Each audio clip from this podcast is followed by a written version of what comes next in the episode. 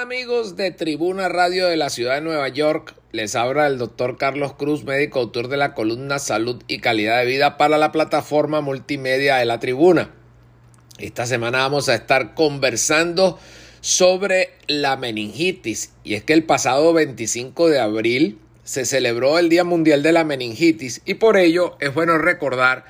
que la meningitis es una enfermedad infecciosa grave que de acuerdo a las estadísticas de la Organización Mundial de la Salud, en los Estados Unidos para el año 2020 murieron 606 personas, que es el 0,02% de la población, por esta patología y su tasa de mortalidad es del 0,15% por cada 100.000 habitantes.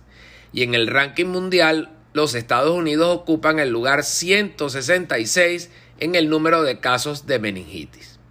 En los Estados Unidos, los agentes bacterianos más comunes que generan esta enfermedad son los siguientes: el Streptococcus pneumoniae, Streptococcus B, la Neisseria meningitidis, el Haemophilus influenza, la Listeria y la Escherichia coli y las personas que tienen mayor riesgo de padecerla son los niños pequeños, los estudiantes que viven en campus universitarios, los pacientes que reciben tratamiento médico que genera inmunosupresión, tales como esteroides, quimioterapia o radioterapia, los pacientes con enfermedades tales como el HIV-Sida y las personas que viajan a zonas con altos niveles de contagio de dicha enfermedad.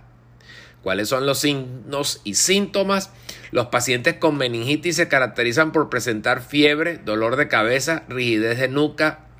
náuseas, vómitos, fotofobia que refiere a la molestia a la luz, estado mental confuso e irritabilidad. En los niños se observa una manifiesta lentitud o inactividad, no comen bien, se observa que la fontanela está abombada, pueden estar irritables y sus reflejos a la evaluación responden mal.